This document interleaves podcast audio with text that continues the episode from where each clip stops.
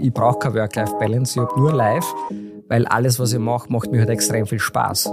Die haben anderen Zugang zu Informationen. Die, die haben die Möglichkeit, die Welt zu sehen. Wir sind eine Generation, die schauen auf ihr Handy, die schauen ins Internet und sehen die Welt. Deswegen ist es nachvollziehbar, dass sie das einfordern. Ein bisschen Angst vor der Zukunft. Die Leute wollen immer weniger Leistung, die Leute wollen immer weniger tun.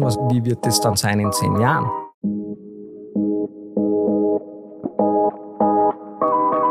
Willkommen zu Zeitausgleich, dem Podcast zur Arbeitswelt in Österreich. Was kommt? Was bleibt? Was können wir gestalten? Darüber sprechen wir. Vielseitig, kritisch, authentisch. Herzlich willkommen auch von meiner Seite. Was kommt, was bleibt? Ich glaube, das war nie passender für diesen Einstieg im Podcast. Ähm, unser Thema ist heute New Work. Ein Trend, der gekommen ist zu bleiben. Das ist die Frage, die wir heute zusammen mit zwei ExpertInnen, ähm, vielleicht unklassischer ExpertInnen, äh, beantworten werden heute zusammen. Ähm, wie ihr gleich hören werdet und natürlich auch sehen für diejenigen, die sich das Videoformat anschauen, ähm, haben wir zwei GästInnen mitgebracht. Äh, das ist zu meiner Rechten die Viktoria Schmid. Äh, Geschäftsführung überall und sie kennt ihr wahrscheinlich besser im Zusammenhang mit der HR Insight Summit. Und ich bin sehr froh, dass du heute da bist, Vicky. Ich freue mich, dass ich da sein kann. Wundervoll. Der äh, linke Part von meiner Seite ist der Christian Redel. Äh, da bin ich auch sehr happy, dass du heute da bist. Äh, auch ganz untypisch, glaube ich, für so ein Format oder zumindest für den Kontext Arbeitsweltthemen. Ähm, aber ich glaube, gerade deswegen macht es so viel Spaß, glaube ich, heute mit dir einmal zu sprechen. Ähm, Christian ist mehrfacher Weltrekordhalter im Freitauchen. Ähm, und da freue ich mich auch sehr drauf, was ja. du zu sagen hast zu den Themen. Hallo, danke, dass ich da sein darf. Ich freue mich auch schon tierisch drauf. Ich glaube, das wird jetzt ganz spannend werden. Absolut, hoffen wir. Ähm, Vicky, ich würde mit dir anfangen. Äh, Thema New Work. Ähm, für mich die Eingangsfrage. Ich glaube, jeden beschäftigt es aktuell. Es ist jetzt nichts Neues mehr. Seit Corona ist New Work irgendwie in aller Munde. Ähm, wir haben es gesagt, was kommt, was bleibt. Äh, ist es etwas, was bleibt oder geht es vielleicht wieder? Ähm, eingangs aber die Frage, was ist für dich New Work? Also jeder definiert es, glaube ich, ein bisschen anders. Deswegen die Frage, wie definierst du das? Ja, ähm, also aktuell heißt es irgendwie New Work. Ähm, es gibt schon ein Zeitl. Ich beschäftige mich jetzt wirklich so äh, zwölf Jahre ungefähr mit äh, der neuen Arbeitswelt. Dann irgendwann hat es geheißen Arbeitswelt 4.0. Jetzt heißt es New Work. Ähm, und ich glaube, da gibt es jetzt nicht so, so eine klassische Definition, wo man sagen kann, das ist New Work. Ähm, es ist für mich alles, was sich damit beschäftigt, wie sich Arbeit in der Zukunft entwickeln wird, wie die Rahmenbedingungen aufgestellt sind. Ähm, für mich ein ganz ein wichtiges Thema, wie die Gesellschaft ähm, Arbeit wahrnimmt und sieht und wie es in unsere Gesellschaft auch integriert ist oder nicht. Ähm, ja, und innerhalb dieses Themenbereichs gibt es dann immer wieder diese Trends, sage ich jetzt einmal, die mal ein bisschen mehr, ein bisschen weniger sind, aber sie kommen immer wieder in, anderen, in anderer Art und Weise. Also es ist sicher etwas, das jetzt nicht von heute auf morgen verschwinden wird. Cool, danke dir. Christian, ich drehe mich zu dir. Ähm, ich habe es eingangs gesagt, vielleicht nicht der klassischste Part für so einen HR-Podcast, äh, aber ich glaube, im Vorgespräch ähm, hast du auf jeden Fall Lust gemacht, dass wir mit dir sprechen wollten über das Thema. Ähm, was definierst du? Also jetzt gerade so gerade raus, du kriegst es irgendwie vielleicht von anderen Seiten mal mit. Wie würdest du New Work für dich definieren? Also im Prinzip ist es so, ich mache sehr viele Vorträge und kriege dadurch halt sehr viel mit, werde überall eingeladen und spreche da auch vor Firmen. Und ich sehe halt die Herausforderungen und die Challenges, die damit einhergehen. Also im Prinzip habe ich jetzt nichts gegen New Work, weil das verändert sich ja permanent, wenn man jetzt überlegt, wir haben vor 20 Jahren gearbeitet, vor 10 Jahren. Also es war ja immer schon ein Prozess da. Ähm, das, was ich aber spannend finde, ist genauso wie die Vicky gesagt hat, was macht das mit unserer Gesellschaft? Ich glaube, dass das ein viel wichtigere Frage sein wird in den nächsten Monaten oder Jahren, als wie jetzt, was ist jetzt New Work? Äh, weil ich glaube, das ist völlig egal, weil das wird sich sowieso verändern und das muss man natürlich auch immer branchenunabhängig sehen. Es gibt sicher Branchen, wo man solche Vier-Tage-Wochen zum Beispiel machen kann. Aber ich glaube jetzt, der Polizist oder ein Arzt mit Vier-Tage-Woche, das wird sich irgendwie nicht ganz ausgehen. Ja? Und äh, ich glaube eher, dass es halt die Frage ist, wie kriegen wir das als Gesellschaft hin? Weil wenn jetzt dann jeder nur mehr Work-Life-Balance machen will und keiner mehr eben den Anspruch hat, jetzt Polizist oder Arzt zu werden, weil er eben dann keine Work-Life-Balance mehr hat, ich glaube, das sind eher die spannenderen Fragen, die wir uns stellen sollten in der Zukunft. Was glaubst du denn jetzt persönlich, du hast es angesprochen, gesellschaftlich, äh, dass es ein Thema wird. Was sind deine vielleicht auch Sorgen oder Ängste? Was begegnet dir im Alltag, wo du sagst, das äh, schlägt dir irgendwie blöd auf? Also das Lustige ist ja das, ich habe ein Buch geschrieben über die Angst, ja, wie man da durchtauchen kann. Und eigentlich war ich immer der Meinung, ich habe relativ wenig Angst äh, vor irgendwelchen Dingen. Und dann bin ich aber draufgekommen, dass diese Ängste äh, mit mir persönlich zusammenhängen. Und da habe ich auch kein Problem damit und ich kann ja auch meistern, aber diese gesellschaftlichen Probleme, die kann ja ich alleine nicht äh, beeinflussen. Ja, da bin ich viel zu klein als Individuum. Und da muss ich aber ehrlicherweise gestehen, habe ich schon ein bisschen Angst vor der Zukunft, ja, weil ich halt gemerkt habe, gerade in den letzten Monaten ist es massiv gekippt. Die Leute wollen immer weniger Leistung, die Leute wollen immer weniger tun, was ich auf der einen Seite natürlich nachvollziehen kann, ja, aber auf der anderen Seite stelle ich mir halt die Frage, wie wird es dann sein in zehn Jahren? Wenn jeder nur mehr die Hälfte der Zeit arbeiten möchte, kann ich schon verstehen, wenn einem die Arbeit keinen Spaß macht, aber dann sollte man eher halt anders überlegen, ob es nicht sinnvoll ist, ich mache einen Job, der mir Spaß macht, ja, weil ich brauche keine Work-Life-Balance, ich habe nur Life, weil alles, was ich mache, macht mir halt extrem viel Spaß. Und ich glaube, dass das halt eher das, das, das Wichtigere ist, weil das Problem ist ja das, wenn jetzt alle nur mehr Halbzeit arbeiten, dann wird es halt ins System ein und und und. Also wie wird das dann sein mit den Pensionen? Also für die Zukunft sehe ich das schon eher ein bisschen kritischer jetzt gerade aktuell, diese Entwicklung. Erstmal Gratulation, dass du nur live hast. Äh, ich glaube, wenn Work zu live wird, dann äh, haben wir alle ein großes Stück Glück in dieser Welt äh, zu empfinden. Ich glaube, dass danach streben viele. Ähm, ich drehe mich mal zu dir um, Vicky. Ähm, dir begegnet das ja im Alltag auf einer anderen Ebene. Du hast selber im Vorgespräch noch gesagt, du bist ja selber nicht der klassische Personaler, ähm, die klassische Personalerin. Wie geht es dir damit, wenn du mit Unternehmen darüber sprichst? Ihr seid jetzt groß aufgestellt, habt eine wahnsinnige Community. Ähm, was nimmst du da so wahr? Kannst du die Ängste verstehen oder siehst du da eher nur Vorteile? Ähm, also ich kann die Ängste, ich kann die Ängste gut nachvollziehen. Ähm, ich habe sie jetzt nicht äh, so krass, würde ich sagen. Äh, ich, sehe äh, die Thematik nicht so sehr in der Leistung äh, angesiedelt. Also es ist dieses, es ist ein bisschen so eine Denkweise, ähm, wir arbeiten weniger, deswegen leisten wir garantiert auch weniger. Also ich bin absolut dabei, es ist Branchen, da geht eine Vier-Tage-Woche natürlich hundertmal schlechter als in, weiß nicht, einer Agentur oder Kreativbranche. Ähm, aber ich glaube, es ist eher der Shift, ähm, dass die Zeit, die wir arbeiten, effektiver genutzt wird. Ähm, und diese kognitiv-repetitiven Dinge, die früher Arbeitsalltag waren, die werden immer weniger, also nicht nur Digitalisierung geschuldet, irgendwie dann später mal KI geschuldet, ähm, werden weniger. Und deswegen äh, kommt einfach eine, eine, eine, eine neue Form von Leistung auf uns zu, nämlich äh, wirklich komplexe kognitive Tätigkeiten, die dann, also wenn man jetzt zum Beispiel für Kreativbranche spricht ähm, äh, oder Dienstleistungsbranche, äh, ein anderes Pensum erfordern. Und das geht halt einfach 40 Stunden am Stück schwieriger. Und äh, ich glaube, in der Art der Arbeit ist, ist, ist, ist der eine Faktor. Und ähm, das andere ist dieses Gesellschaftliche. Äh, da kommt einfach eine Generation und das ist schwierig, weil nicht alle Menschen einer Generation sind gleich. Bitte, das ist ganz, ganz wichtig, ist mir ganz wichtig auch zu betonen. Ähm, aber äh, grundsätzlich hat sich da das Wertesystem einfach verändert. Ähm, da strömen Leute auf den Arbeitsmarkt, äh, die, die ködert man, ich glaube, äh, der Christian hat das vorher auch gesagt, nicht mehr nur mit dem Gehalt.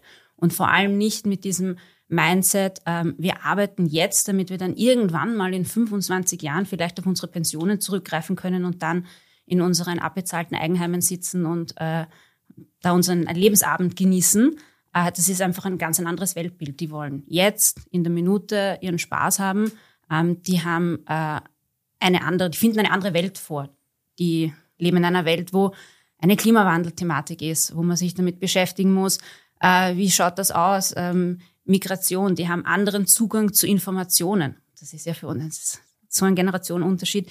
Die, die haben die Möglichkeit, die Welt zu sehen. Also wenn wir mit unseren Eltern damals nicht verreist sind, dann haben wir vielleicht noch ein paar Zeitungen gehabt, wir schon das Fernsehen, also meine Generation.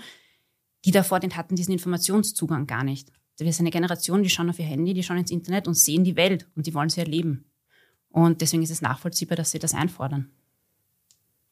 Ja. Christian, du hast vorher gesagt, äh, Polizisten, du hattest so die klassischen, ich mag, sag mal in Anführungszeichen, klassischen Berufe, Ausbildungsberufe genannt.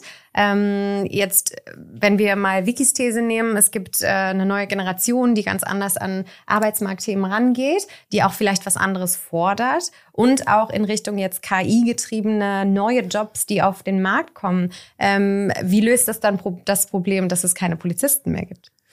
Naja, das wird ja nicht gelöst. Also das Problem sehe ich, also danke für deinen Input, der war richtig cool. Ja. Ähm, der Punkt ist halt der, und das ist halt meine Wahrnehmung, vielleicht ist die jetzt auch falsch. Ja. Natürlich kann man nicht alle in einen Topf werfen, das stimmt auch. Ja. Aber gerade wenn ich so in meinem Umfeld schaue und, und ich lerne halt wirklich sehr viele Leute kennen, ich habe über 10.000 Schüler ausgebildet in den letzten 20 Jahren, und da merke ich genau diesen Wandel von einer Generation zur nächsten Generation. Ja. Und wir haben jetzt gerade eine Jugend, und das sehe ich eigentlich als, als die größte Gefahr. Die hören ja nur im Prinzip, sie können alles werden. Was ich sofort unterschreibe. Also sofort unterschreibe. Ja. Das ist das Wichtigste, was man jemandem mitgeben kann. Das Problem ist aber, was ich halt merke, ist, wenn du mit den Jugendlichen sprichst, die haben ja keine Ahnung, was sie überhaupt werden wollen. Ja, also wenn ich jetzt sage, Woran du kannst liegt das, alles werden, ähm, es liegt natürlich an der Erziehung, ja, ob es jetzt an die Eltern sind oder auch das Schulsystem. Ja, ähm, also da merkt man halt, dass diese Talente halt einfach nicht mehr gefördert werden und dass man halt selber noch nicht weiß, wo geht der Trend eigentlich hin, was braucht man in Zukunft äh, mit KI, keine Ahnung, ob es dann überhaupt einen Arbeiter geben wird und so weiter. Also das ist, glaube ich, jetzt gerade dieser Umbruch eben. Ja, und äh, was ja alles immer gut ist, weil jede Chance hat auch eine Krise, so sehe ich das eh immer, also immer positiv. Ja, aber das Problem ist halt, wenn ich jetzt als Jugendlicher gehört bekomme, du kannst alles werden, Punkt, dann wird es eben kritisch, weil dann haben halt die Jugendlichen in den Kopf, sie können alles werden, sie wissen aber nicht, was sie werden wollen. Und wenn ich nicht weiß, was ich werden soll äh, oder möchte, wie komme ich dann dort überhaupt hin? Ja? Also wenn du Astronaut werden willst, ja, dann kannst du das ja werden, aber dann musst du ja eine gewisse Ausbildung machen, damit du das werden kannst. Ja. Nur zu wissen, ich kann alles werden, das ist ja zu wenig. Ja. Und da, glaube ich, sehe ich jetzt aktuell gerade die, die größte Gefahr tatsächlich, ja, dass die halt immer nur hören, ihr könnt so alles werden. Gibt es natürlich auch wieder welche, die halt sich anstrengen, aber die meisten in der Schule, wenn man sich das so anschaut, ja, das wird halt immer weniger. Es ist ja halt da nicht mehr so wie bei unserer Generation dieser Leistungsdruck da. Ja, und, und wir sind ja auch so erzogen worden, du musst was erreichen, du musst was leisten, um irgendwann einmal was zu kriegen. Ja, also das hast du eh richtig gut analysiert. Ja. Aber ich glaube, es muss halt irgendwo so eine Mischung sein. Ja, weil wenn ich jetzt einfach sage, ich kann alles werden und dann sitze ich nur zu Hause vor der Playstation oder den ganzen Tag TikTok schauen, dann kann er nicht alles werden, leider, ja, weil ja das Wesentlichste fehlt dorthin. Ja, und ich glaube, das muss man halt kritisieren. Also man muss den Jugendlichen schon zeigen, ihr könnt so alles werden, aber man muss halt rausfinden, was willst du werden?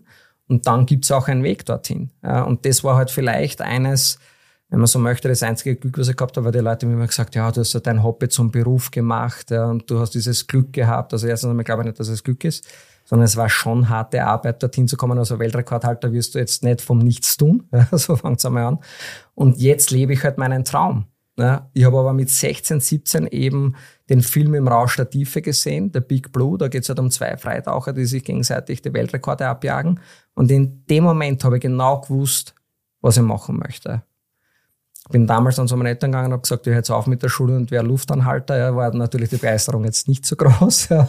Also meine Mutter war in der Volksschule, mein Papa war Justizbeamter. Also das sind eher so diese klassischen Berufe und die haben das auch nicht gefördert. Ja. Sie haben es sonst unterstützt, aber heute im Sport eben überhaupt nicht. Und habe dann glücklicherweise einen zweiten Film gesehen, ja, das war Wall Street. Da habe gedacht, okay, Banker ist auch eine coole Geschichte, Aktienhändler. Also was muss er dafür tun? Schule fertig machen, die Hack, dann in die Bank gehen und dann Aktienhändler werden. Also ich habe quasi immer schon gewusst, was ich machen möchte und deswegen habe ich dann auch das erreichen können. Das heißt aber, du hast eine klassische Berufsausbildung gemacht und nebenbei bist du dann deiner Leidenschaft nachgegangen, Freitaucher zu werden? Ganz genau, ganz okay. genau. Also es war damals ein sehr intensives Hobby. Mhm. Also mein ganzer Urlaub ist immer für die Rekorde oder für die Weltmeisterschaften draufgegangen. Also bis zu meinem 30. Ge Geburtstag habe ich nie einen privaten Urlaubstag gehabt. Und mit 30 ähm, habe ich aber dann gemerkt, du kannst zwei Dinge nicht gleichzeitig mit 100 Prozent machen. Also ich glaube, ich war da vielleicht kurz vom Burnout. Und damals musste ich halt dann die Entscheidung treffen, äh, entweder das eine oder das andere. Und ich habe mir halt gedacht, okay, jetzt oder nie. Und habe halt auch quasi das Risiko gewagt in die Selbstständigkeit, weil das Freitauchen ist ja kein offiziell anerkannter Sport. Das heißt, ich bin seit 17 Jahren jetzt ein Unternehmer und kein Profisportler. Das Ach, heißt, spannend, ja. äh, ich bin vom Vater Staat einfach Unternehmer und muss halt auch so agieren als Unternehmer. Ja, und äh, das war aber damals die beste Entscheidung. Ja, und alle, die damals gesagt haben, du kannst dich nicht selbstständig machen, mit 30 bist du irre, ja, du hast ein Haus gebaut, du hast einen super bezahlten Job, ja, und jetzt dann wirst professioneller Luftanhalter, ohne zu wissen, wie es geht. Im Nachhinein betrachtet aber wiederum, ja, was war denn das Schlimmste, was man bis hin hätte können? Gehst zurück in die Bank. Genau. das war mein Risiko. Also auch für alle, die sich da jetzt irgendwie selbstständig machen wollen oder ein Startup gründen wollen, ja. Wir leben in einem There's super tollen. Land. Es gibt eigentlich kein Risiko. Ja. Also das einzige Risiko, was wir haben, ja, ist das Risiko zu scheitern. Aber ist es jetzt schlecht? Also ich, ich, ich finde ja nicht einmal Scheitern schlecht. Also nicht jeder Weltrekordversuch hat funktioniert Hm.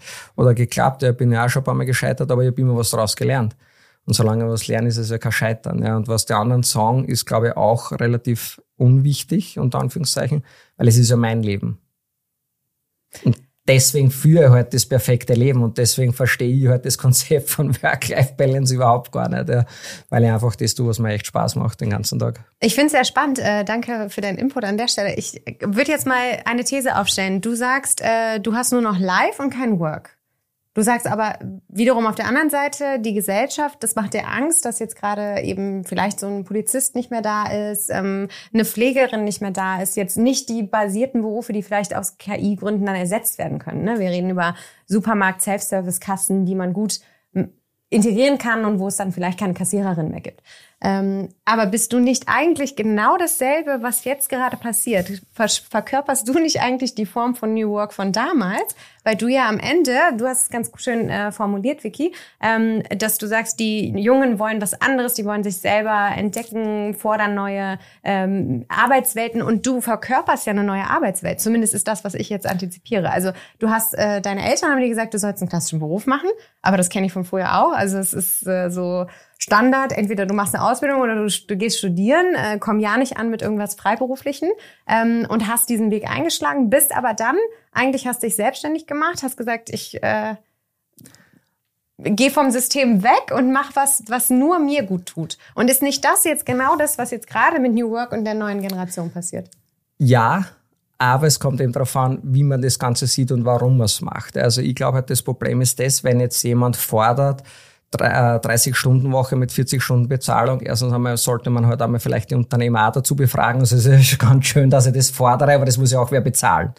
Und ich glaube, daran wird scheitern. Ja, ich glaube einfach, dass dieses, du kannst natürlich Vorstellungen haben, die immer du haben willst, aber du musst halt jemanden finden, der das unterstützt. Ja, natürlich, wenn du jetzt einen Arbeitgeber hast, der sagt, 20 Stunden Woche ist super und wir verdienen so viel Geld damit, wir können uns das leisten, ist es ja gut. Ja. Aber die Frage ist halt immer, ist sowas auch realistisch? Äh, Und ich bin halt immer jemand, der sagt, okay, es muss halt schon alles realistisch sein. Und ich bin aber trotzdem jemand, der natürlich schon ein bisschen äh, leistungsgetrieben ist, als Sportler logischerweise, weil sonst wird es ja nicht funktionieren im Sport. Ja. Und so sehe ich das aber als Unternehmer. Ja. Das heißt jetzt nicht, dass ich jetzt dann äh, 20 Stunden Woche habe, sondern ich weiß gar nicht, wie viele Stunden ich arbeite, weil es mir einfach Spaß macht. Ja.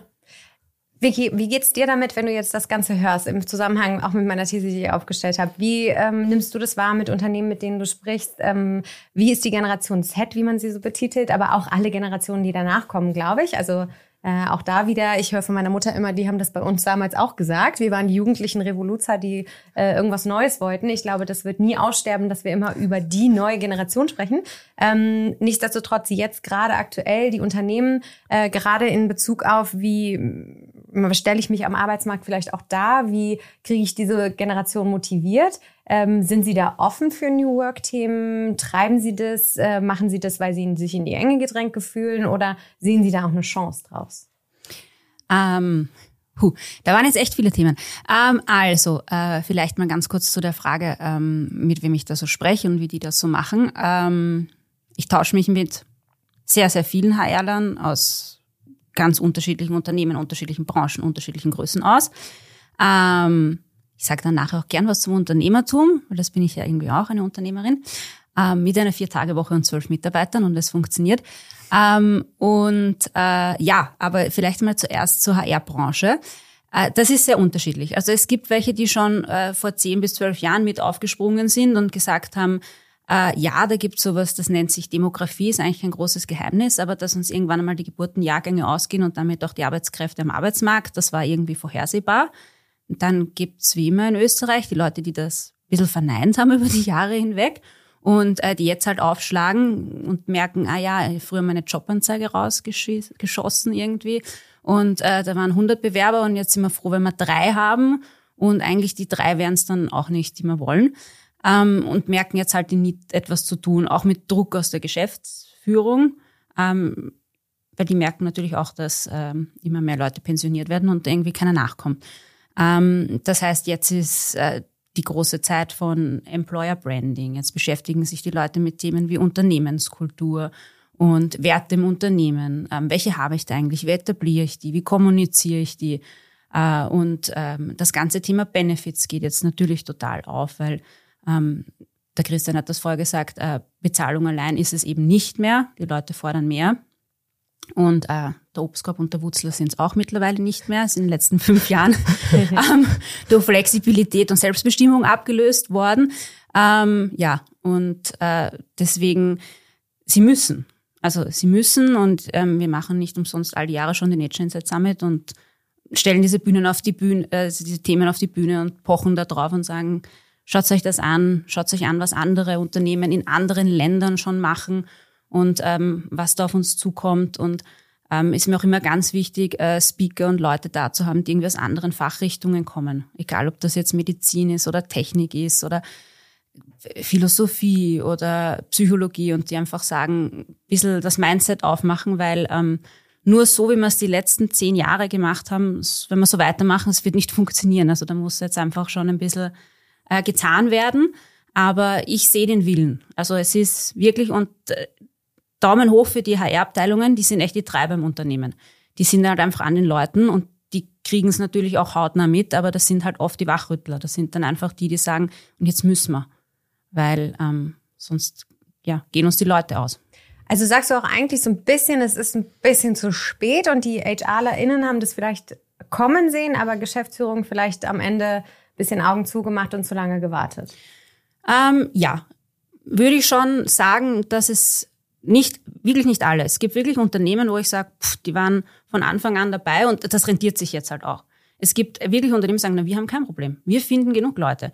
Aber das sind die Leute, die rechtzeitig angefangen haben, sich mit ihren Mitarbeitern zu beschäftigen und zu schauen, was wollen die, was brauchen die, was brauchen wir im Unternehmen, um die zu halten, um neue zu finden, um die, die älter werden, so glücklich zu halten, dass sie uns dann vielleicht auch ihr Wissen übergeben. Wie, wie machen wir diesen Knowledge Share in die Generationen, die dann drunter arbeiten? Das sind alles Themen, die bearbeitet gehören und für die früher weniger Zeit da war, als sie jetzt ist. Ja, weil der Need da ist jetzt ein, ganz klar, weil genau. Leute nicht mehr so viel Bewerbungen bekommen. Ähm, Christian, du hast äh, ein Thema angeschnitten, was ich interessant finde. Ähm, Jugendliche zu motivieren über Benefits. Also ich meine, nicht nur Jugendliche, sondern insgesamt der Arbeitsmarkt. Du hattest es im Vorgespräch einmal gesagt, ähm, Gehalt spielt keine Rolle mehr. Das war so eine These, die du aufgestellt hast. Fand ich sehr, sehr hart, äh, aber ich gebe dir irgendwo recht oder das merkt man auch. Ähm, jetzt aus deiner Sportlerperspektive. Du sagst, du hast deinen Beruf zu deinem Leben gemacht und machst es gerne und für dich ist das gar kein Job. Ähm, wenn du jetzt mal so überlegst, äh, HRlerinnen da draußen äh, überlegen sich, wie kriegen wir die Leute motiviert. Kann man motivieren? Das ist die erste Frage. Und zweitens, wie würdest du es machen? Wie schafft man Motivation über andere Faktoren? Also ich würde nur ganz gern äh, zu Vicky was sagen, weil sie hat da vollkommen recht. Ich glaube, dass äh, dieser Wandel einfach verschlafen worden ist. Wobei ich auch glaube, dass das nicht so wirklich verschlafen worden ist. Ich glaube einfach durch die Pandemie ist das extrem beschleunigt worden weil ich einfach glaube, durch die Pandemie, durch die Kurzzeitarbeiten, ja, die Leute haben auf einmal gemerkt, Moment, ich gehe jetzt nur mehr die Hälfte arbeiten, kriege 80 Prozent des Geldes, es geht sich ja trotzdem aus mit Geld und hurra, ich habe jetzt auf einmal ganz viel Freizeit und das ist natürlich cool. Und wenn ich das jetzt drei Jahre durch habe, ist sowas natürlich, wenn ich einmal was gewohnt bin, wieder etwas zu ändern, quasi in das, was davor war, ist es natürlich extrem schwierig. Und ich glaube, dass das schon einen, einen massiven Einfluss hatte auf die aktuelle Situation. Ähm, es ist halt extrem schwierig, wenn du jemanden anderen motivieren möchtest. Also es ist immer leichter, sich selber zu motivieren. Ja, und das merke ich halt auch als Sportler. Wenn ich jetzt ein Ziel habe, einen neuen Weltrekordversuch, dann bin ich motiviert, dann trainiere ich, dann mache ich noch diese Extrameile sogar. Wenn ich jetzt kein Ziel habe, ja, dann gehe ich zwar auch trainieren, aber halt vielleicht nicht mehr ganz so dass ich da dahinter jetzt bin zum Beispiel. Da würde ich gerne direkt einhaken. Okay. Du sagst 80 Prozent arbeiten und trotzdem geht sich für mich aus. Das Gehalt passt trotzdem und juhu, ich habe mehr Zeit. Vicky, wie geht's den Unternehmen auf der Seite? Äh, Kurzarbeit finde ich ein wahnsinnig spannendes Thema. Danke dafür. Ähm, wie geht es, was nimmst du wahr? War das okay? War das eher so, dass sie dachten, wow, wir brauchen vielleicht 20 Prozent weniger Arbeitskräfte? Ähm, war das so, dass sie dann dachten, äh, cool, vier Tage Woche geht vielleicht doch für alle? Ähm, was sind so deine Erfahrungen mit diesem Thema? Ähm, mit der Pandemie allgemein. Ähm, zum Thema New Work. Äh, puh, Gro großes, großes Thema. Ähm, also äh, ich würde jetzt mal nicht nur auf Kurzarbeit beschränken. Äh, es, es ist ja auch ein, ein, ein Phänomen, das äh, irgendwie nur in Österreich so richtig vorherrscht. Das gibt es ja in vielen anderen Ländern nicht. Aber was viel, viel spannender ist, ähm, es waren Treiber für einige New Work-Themen, ähm, die früher unmöglich schienen, sowas wie Homeoffice oder Remote oder, ah ja, eigentlich hätten wir uns vielleicht ein bisschen früher damit beschäftigt, äh, mit welchen mobilen Geräten wir unsere Mitarbeiter ausstatten und nicht. So auch Thema Security und so ist dann irgendwie aufgepoppt einmal. Ähm, aber äh, grundsätzlich fand ich ähm, in der Arbeitswelt gesehen ähm, die Pandemie als naja, man kann die Pandemie nicht als etwas Positives bezeichnen, das ist sicherlich falsch, aber ähm, hat uns einige Dinge aufgezeigt, die eben funktionieren, so wie ähm, effizientere Arbeit ähm, und äh, die, die Wege zu verkürzen und all diese Dinge, die jetzt äh, ja auch wieder, ein, also logischerweise eingefordert werden, weil sie ja funktioniert haben.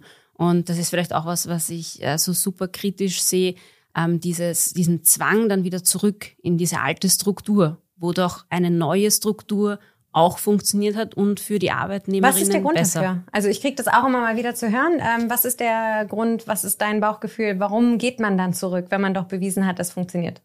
Ähm, ich denke, das ist äh, ein veraltetes äh, Leadership-Denken, das wir haben. Wir glauben irgendwie, Personalführung ist mit Kontrolle gleichzusetzen.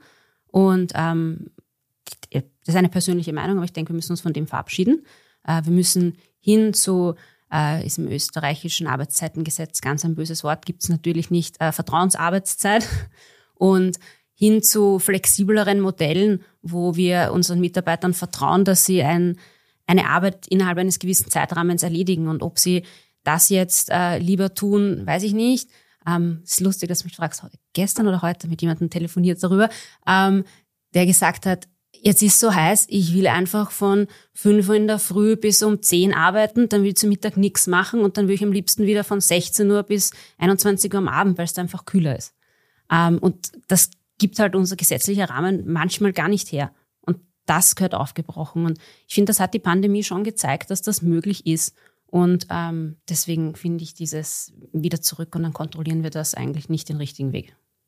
Spannendes Thema. Ich glaube auch, dass äh, jetzt im Bereich, wir haben über Fachkräftemangel, ich gehe nochmal auf dein Polizistenbeispiel ein, ähm, lässt sich das da umsetzen? Also wir haben da vielleicht gar nicht die, ja, also wir erinnern uns alle an die Klatschparaden, ähm, die wir gemacht haben für die Pflegekräfte. Ähm, lässt sich das in diesem Bereich überhaupt äh, ist das eine gute Entwicklung für diesen Bereich oder hindert das eher die Gesellschaft? Du hattest es angesprochen anfangs, äh, Gesellschaft, du siehst das kritisch, was sich da gerade tut. Ist das auch eine Sorge von dir, dass du sagst, wenn jetzt die eine Seite macht, was sie will, ähm, wird das dann noch unattraktiver für die Jugend, sich in die klassischen Berufe also, zu geben? Also das ist eben Gefahr, die ich sehe. Aber das war mir über die Motivation gesprochen ja, und die kann man natürlich selber motivieren. Ja. Jetzt die Frage nochmal ganz kurz, wie kann man andere motivieren? Es wird halt immer schwieriger. Früher war das halt relativ simpel.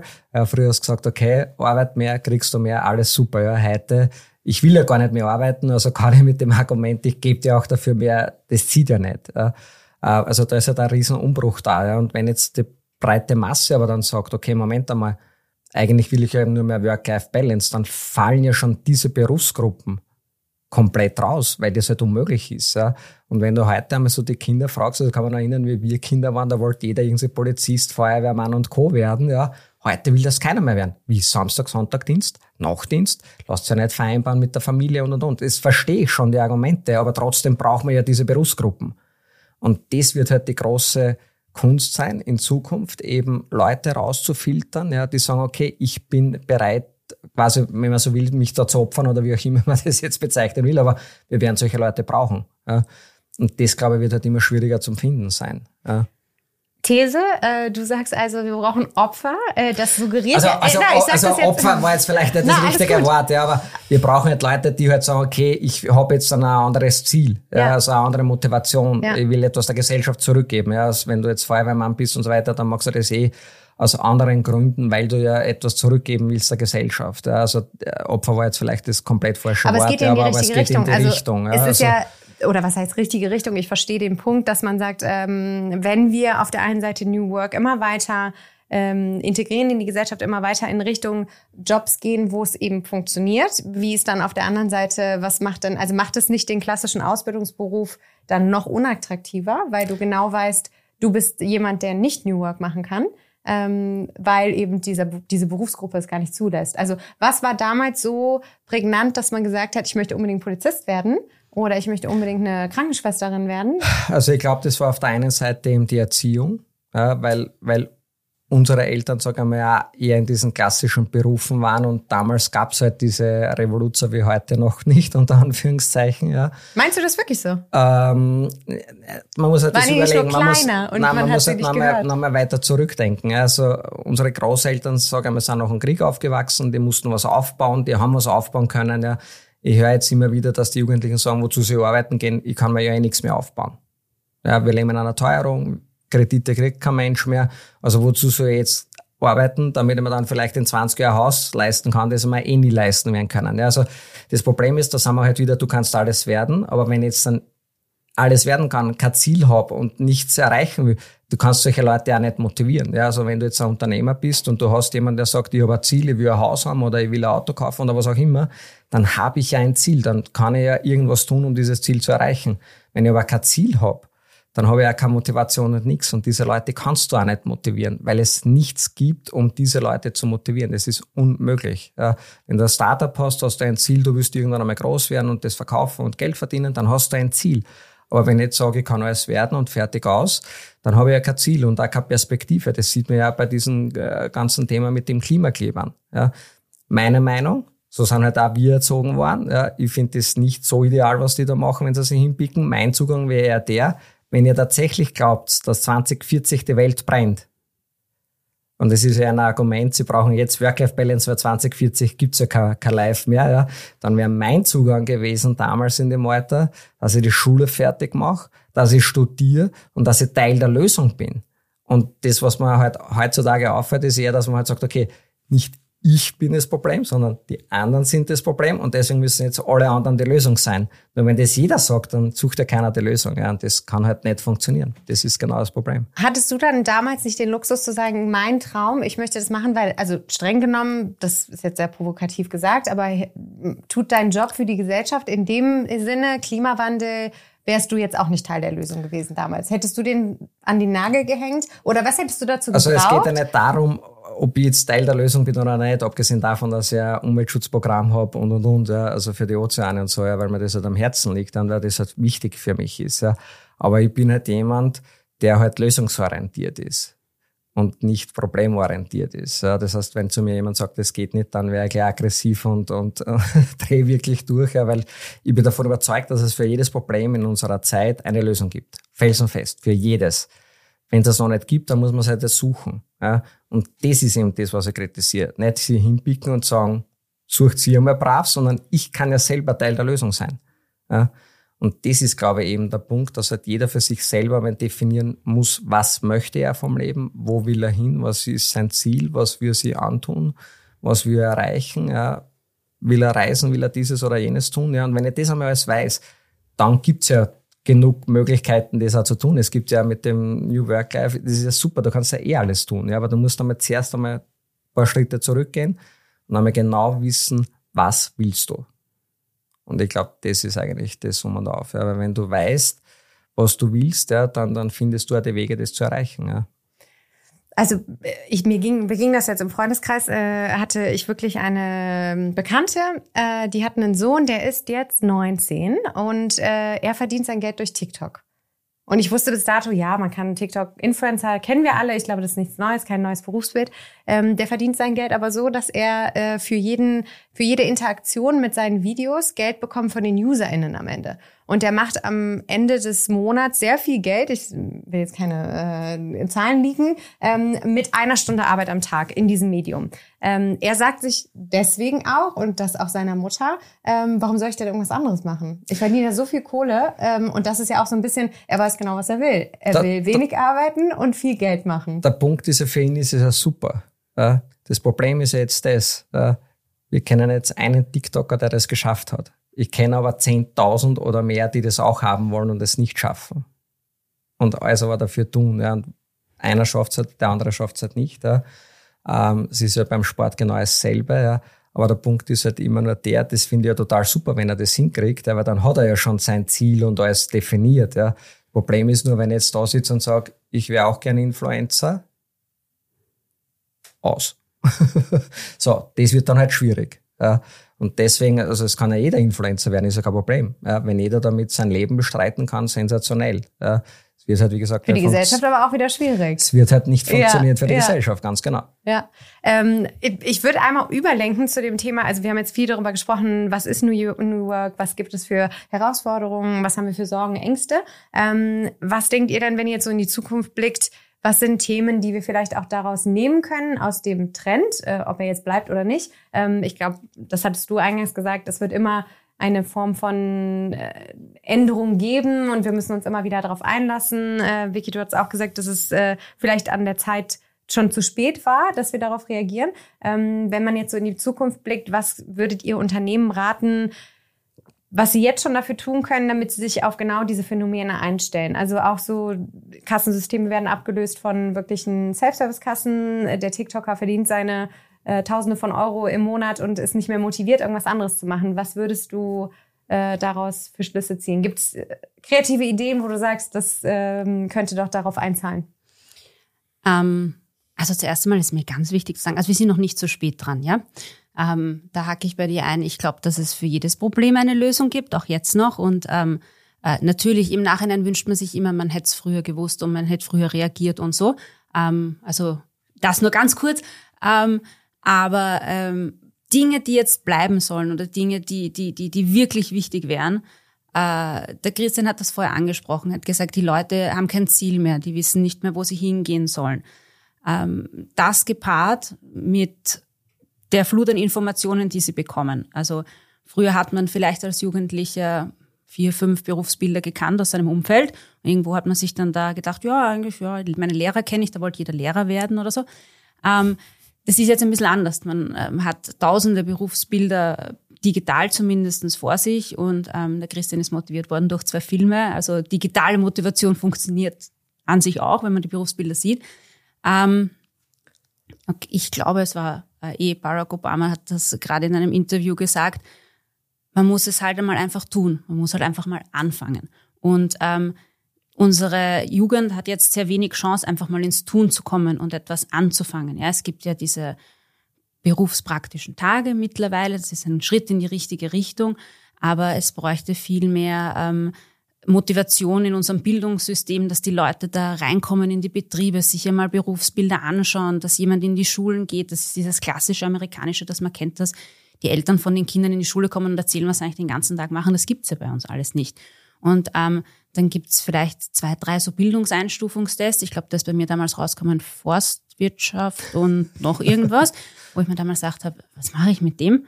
Ähm, und äh, man ist total davon abhängig, dass man Eltern, Geschwister, Tante, Onkel hat, die ähm, einen äh, da irgendwie begleiten und einem das zeigen. Und wenn man das Glück hat, in so einem Umfeld zu sein, dann hat man die Chance, sich Ziele zu definieren. Oder vereinzelt gibt es sich auch Leute, die diese Grundeigenmotivation mitbringen. Ähm, aber da, also Bildungssystem ist, ist, ist mein Fass, das ich versuche eigentlich nie aufzumachen, weil ähm, da leide ich sehr. Ich habe selber zwei Kinder ähm, da gehört unbedingt was gemacht. Also da, da gehört von Anfang an was revolutioniert. Wir fahren teilweise Lehrpläne, die, so, die es in meiner Jugend noch gegeben hat, wo ich mir denke, ah, dieses repetitive Wissen, sowas Sinnloses.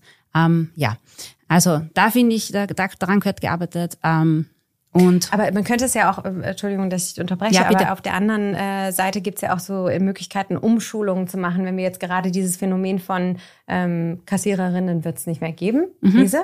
Ähm, wie kann man die abholen? Weil du hast dich jetzt fokussiert auf die Jugend, wie kann man Ja. die abholen? Und Bildungssystem, wir wissen alle, wie schwierig das ist. Ähm, was kann man daran ändern? Was können vielleicht Unternehmen auch dafür tun, ähm, sich gerade denjenigen zu widmen, die ja auch schon mitten im Job sind, die vielleicht nicht motiviert werden müssen, einen Job zu machen, sondern die schon einen haben, äh, zu motivieren, dich auf die neue Welt einzulassen und vielleicht auch einen anderen Beruf, der wichtiger ist für die Gesellschaft, zu erlernen oder in dem Bereich dann glücklich zu werden. Ähm, also da war die Pandemie sicher auch ein Treiber und äh, da gibt es ganz viele Beispiele von Leuten, die während der Pandemie ein bisschen darüber nachgedacht haben, taugt man das eigentlich noch, was ich mache und haben dann äh, da die Chance genützt, sich umschulen zu lassen, andere Berufe auszuprobieren. Ich kenne unheimlich viele Eventtechniker, die jetzt Parkraum-Sheriff sind. Das ist sehr spannend. Ähm, und äh, da, da, da hat sich auch was getan. Also da war auch einmal ein bisschen so ein, ah ja, eigentlich kann ich auch einmal was ganz was anderes probieren, was ich früher noch nicht gemacht habe. Und äh, in Zeiten von Online-Schulungen ähm, ist unendlich viel möglich, aber wie immer, es ist die Kommunikationslinie. Leute müssen an diese Informationen erst einmal rankommen. Und wenn man sie nicht aktiv selber sucht, es wird noch zu wenig getan, das den Leuten näher zu bringen. Ähm, es gibt äh, viele Unternehmen, die mittlerweile super gute Academies, Ausbildungssysteme anbieten, ähm, die auch schon in die Schulen, in die Universitäten gehen und dort direkt sagen, kommt zu uns, wir finanzieren euch komplett Ausbildung XY. Wenn ihr dann bei uns im Betrieb bleibt, ist es fein. Ähm, wenn ihr zur Konkurrenz geht, haben wir leider Pech gehabt. Aber die dieses Risiko bewusst nehmen, weil sie äh, wissen, dass es eben nicht mehr dieses Motivation durch Geld ist, über das wir vorher schon gesprochen haben, sondern Motivation auch durch Sinn in der Arbeit. Und äh, das ist vielleicht auch was, was ich gegen diese, gegen dieses Argument halten möchte, dass wir dann keine Polizisten mehr haben werden, dann keine Ärzte mehr haben, weil keiner will am Wochenende arbeiten. Natürlich, Arbeitszeit ist eine Thematik, auf jeden Fall. Ähm, aber ich habe jetzt mit einer jungen Ärztin gesprochen, die jetzt in eine Reha-Klinik gewechselt ist aus dem Spitalsbetrieb, aber nicht, weil sie nicht die Schichtdienste wollte oder nicht das, sondern weil sie gesagt hat, ähm, mir fehlt die qualitative Zeit mit meinem Patienten, um sie vor der Operation über Risiken und so weiter aufzuklären. Und ich würde mir mehr Support in diesem Bereich wünschen. Und weil ich das dort nicht habe in der Reha, habe ich da mehr Zeit dafür. Da kann ich die mehr informieren, da kann ich mehr mit dem Patienten sein. Und im Krankenhaus bin ich einfach hingelaufen, behandelt und wieder rausgelaufen. Und der Rest wurde über Medikation vielleicht gelöst. Und der hat einfach diese, diese Arbeit am Menschen gefehlt. Und die ist deswegen Ärztin. Und nicht, weil sie die Arbeitszeit mag oder die Bezahlung oder so. Und wenn wir diese Dinge mehr herauskennen in den Berufsbildern und mehr in den Fokus rücken, dann glaube ich, dass das der richtige Weg ist. Da sprichst du ein Thema an, so intrinsische, extrinsische Motivation. Das ist auch der, das, der Fall, den du genannt hast. Eine extrinsische Motivation ist das Gehalt. Intrinsisch war bei dir, du hast einen Film gesehen, du fandest es begeisternd äh, und du hast dann gesagt, Bank, häng ich an den Nagel und mach was, wo du jetzt Fachwissen auch erlangt hast, wo du eben dann doch Klima, das war übrigens, ich wollte nicht auf die Füße treten. Ähm, ich habe mich natürlich informiert. Natürlich äh, bin ich mir bewusst, dass du da viel in äh, Richtung Umweltschutz machst. Ähm, das war jetzt wirklich nur im Kontext Ja, Gesellschaft und äh, äh, wie, wie, was wir dafür tun können. Ähm, am Ende ist aber das vielleicht auch etwas, was dann Sinnhaftigkeit wieder im Job erlebbar macht. Also der Polizist, der auf die Straße geht und einen Sinn darin hat, was er für die Gesellschaft tut, äh, was vielleicht dann auch, wie du sagst, nicht greifbar ist. Ähm, das ist vielleicht auch etwas, wie, wie hat dir das geholfen? Also ist das ein Punkt auch gewesen, den du gesehen hast damals bei der ähm, Wahl, dann zu sagen, ich mache das? Ähm, Also für mich war es halt immer, ich wollte immer meinen Traum leben einfach. Und wenn du deinen Traum leben kannst, ja, dann gibt's eigentlich nichts Besseres. Also ich mache seit 17 Jahren nur mehr das, was mir Spaß macht. Wenn ich heute nicht dastehen wollen würde, würde ich heute nicht dastehen. Ja, es klingt jetzt auch wieder natürlich alles super. Es gibt natürlich auch schlechtere Tage. Es ist wie überall. Ja. Ähm, aber das ist, wie du gesagt hast, was halt die Pandemie ja gezeigt hat, macht mir das noch überhaupt Spaß. Ja. Also ich glaube, es ist ganz wichtig, ähm, dass man genug Möglichkeiten hat, ja, heutzutage das zu tun, was einen Spaß macht. Ja. Und wenn du etwas mit Leidenschaft machst, ja, dann wird es auch irgendwann einmal erfolgreich werden, weil es geht ja gar nicht anders. Ja. Ich glaube, die Leute müssten sich einfach die Frage stellen, warum und wie sehr. Ja. Also warum will ich etwas und wie sehr will ich etwas. Ja. Wenn ich mein Warum kenne und mein Wie sehr groß genug ist, dann, dann kannst du im Leben alles werden und alles erreichen. Ja. Und dann, dann sind halt diese Dinge ja dann relativ nebensächlich. Natürlich habe ich als Banker wesentlich mehr verdient als jetzt als, als Vortragender oder mit Kursen. Ja. Ähm, aber trotzdem führe ich das perfekte für mich mögliche Leben. Ja, und das ist eigentlich das, was eh jeder haben möchte. Ja. Aber ich muss da vollkommen recht geben. Also ich glaube, wir müssen wirklich anfangen, einmal in den Unternehmen, aber auch natürlich die Arbeitnehmer, ja, ein bisschen flexibler werden und schnell auf diese Änderungen eingehen, ja, weil ich denke mal, die Leute jammern jetzt wieder seit einem Jahr, es gibt nichts, kein Personal am Flughafen mehr, weil du halt sehr viel reisen und deswegen kriege ich das halt permanent leidig mit. Ja vor der Krise wollte jeder am Flughafen arbeiten, jetzt haben sie alles Umschulungen gemacht und jetzt suchen die händeringend Personal, mhm. finden niemanden und ich war zwei Stunden auf mein Gepäck. Äh, also es gibt ja überall noch, wenn jemand arbeiten möchte, es gibt genug Möglichkeiten, ja, das muss man halt auch fairerweise dazu sagen, aber ich glaube, die Leute schauen halt einfach viel genauer nach, ja, macht mir das jetzt Spaß und das finde ich aber gut. Ja, also weil, wenn die Leute einen Spaß haben, dann bleiben sie ja auch beim Unternehmen. Ja, und das sind halt dann auch die Mitarbeiter, die man dann gerne hätte. Aber ich glaube halt, man muss halt echt in der, bei der Jugend anfangen und da schon in der Schule quasi. Und diese Zugänge, die du gesagt hast, die würde ich sofort unterstützen. Ja, weil ich habe das Glück gehabt, dass ich jetzt auch Filme gesehen habe. Äh, hätte ich jetzt auch Filme nicht gesehen, wer weiß, was ich jetzt worden wäre. Ja. Und äh, deswegen glaube ich, ist es schon gut, wenn man da eben anfangen würde, schon in der Schule, äh, eben vorausschauend für das restliche Leben. Das, was man halt nie vergessen darf. Und, und ich sage das einmal den Jugendlichen, mit denen ich zu tun habe, sage Ihr habt jetzt dann, sage ich mal, von, keine Ahnung, 15 bis 20 die Zeit, wo ihr halt irgendwie was finden solltet, was ihr dann das restliche Leben mehr oder weniger macht. So, wenn es halt Spaß macht. Natürlich kann man heutzutage auch sagen, okay, du kannst viel leichter Job wechseln wie früher, weil früher bist Tischler waren und hast das dann gemacht bis zur Pensionierung. Heute ist es natürlich nicht mehr ganz so dramatisch, aber trotzdem denke ich mir halt, man muss halt immer bewusst sein, was will ich eigentlich machen? Und dann äh, den Weg einschlagen und das dann durchziehen.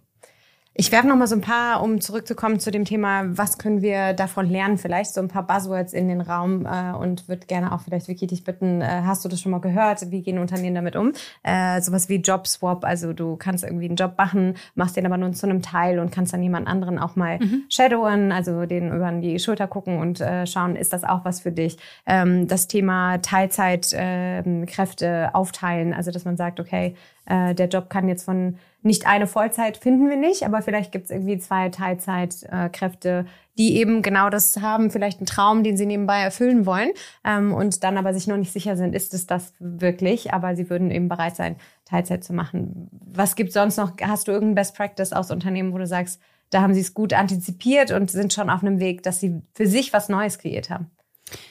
Ähm, also es gibt, es gibt das in Österreich auch schon. Es gibt ganz viele, die das schon tun.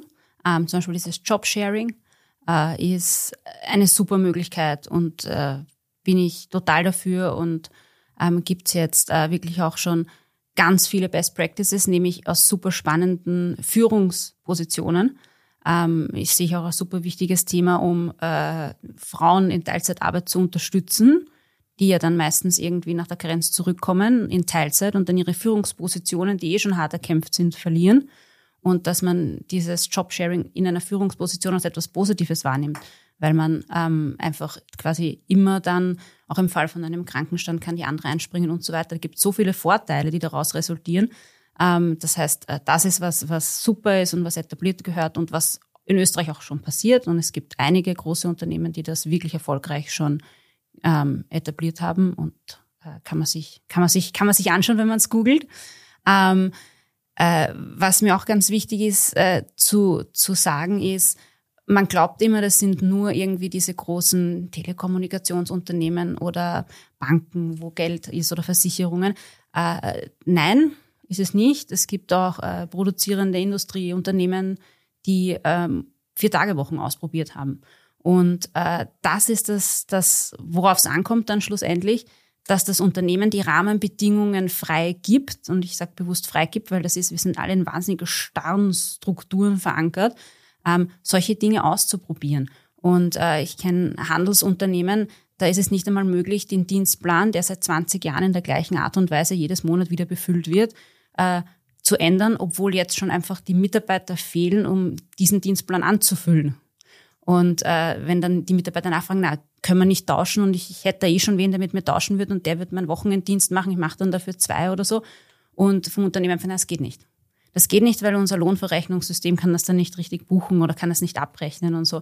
Und das sind für mich so Momente, wo ich mir denke, das kann sie heutzutage nicht sein. In Zeiten, wo wir äh, tracken mit unserer Uhr, wie weit wir gehen, wie viele Schritte und, und Zeit und was wir da genau tun. Und dann können wir nicht einen Tag umbuchen von einem Mitarbeiter und solche Dinge. Und da, da die Struktur gehört einfach aufgebrochen. Da gehört mehr Flexibilität rein und mehr Möglichkeit auch für die Führungskräfte flexibel zu handeln, weil die sind oft in, und das ist vor allem natürlich eine Konzernthematik, in Strukturen gefangen, in denen sie gar nicht können. Die würden vielleicht gerne, die hätten vielleicht gerne diese Führungsposition äh, zwei, zwei Teilzeitmüttern gegeben, die da perfekt wären, aber sie können nicht, weil die Position ist nur im System mit einer Person hinterlegt und sie können es nicht aufsplitten. Und ja, da braucht es Leute, die da einfach ein bisschen äh, aufdrehen und sagen und wir müssen und die gibt's. Gibt's in der HR-Landschaft, ganz viele sogar. Sehr gut. Macht Mut, glaube ich, allen PersonalerInnen, Genau dasselbe wollte ich jetzt auch sagen. oder? Genau dasselbe wollte ich Ja. auch sagen. Ich wollte gerade sagen, also wir müssen einfach alle ein bisschen mutiger werden, ein bisschen flexibler werden, ein bisschen was ausprobieren und äh, eben Perspektiven schaffen. Ich glaube, das ist ganz wichtig. Also wenn du eine Perspektive hast, ja, wo immer jetzt deine eigene Motivation ist, aber wenn du eine Perspektive hast, dann glaube ich, wird es auch äh, alles viel leichter werden in der Zukunft. Ich danke euch. War wahnsinnig äh, spannend, mit euch zu sprechen. Äh, wahnsinnig andere Perspektiven, glaube ich. Äh, wir haben viel diskutiert, viel erörtert. Äh, ich nehme mit am Ende mutig sein, ähm, für das einstehen, was man selber möchte. Ich glaube, ähm, wie ich es anfangs gesagt hatte, Generationenwechsel ist immer so ein bisschen, die bringen was Neues mit. Äh, keine Angst zu haben. Das Thema, was du auch mitgebracht hast, äh, Angstbewältigung, einfach dem sich entgegenstellen und daraus was machen und nicht resignieren. Ne? Ich glaube, das ist so äh, auch das, was wir uns am Ende alle auf die Fahne schreiben können. Danke, dass Gut. ihr da wart. Gerne. Das war Zeitausgleich, der Podcast zur Arbeitswelt in Österreich. Danke für deine Zeit. Wir hören uns wieder.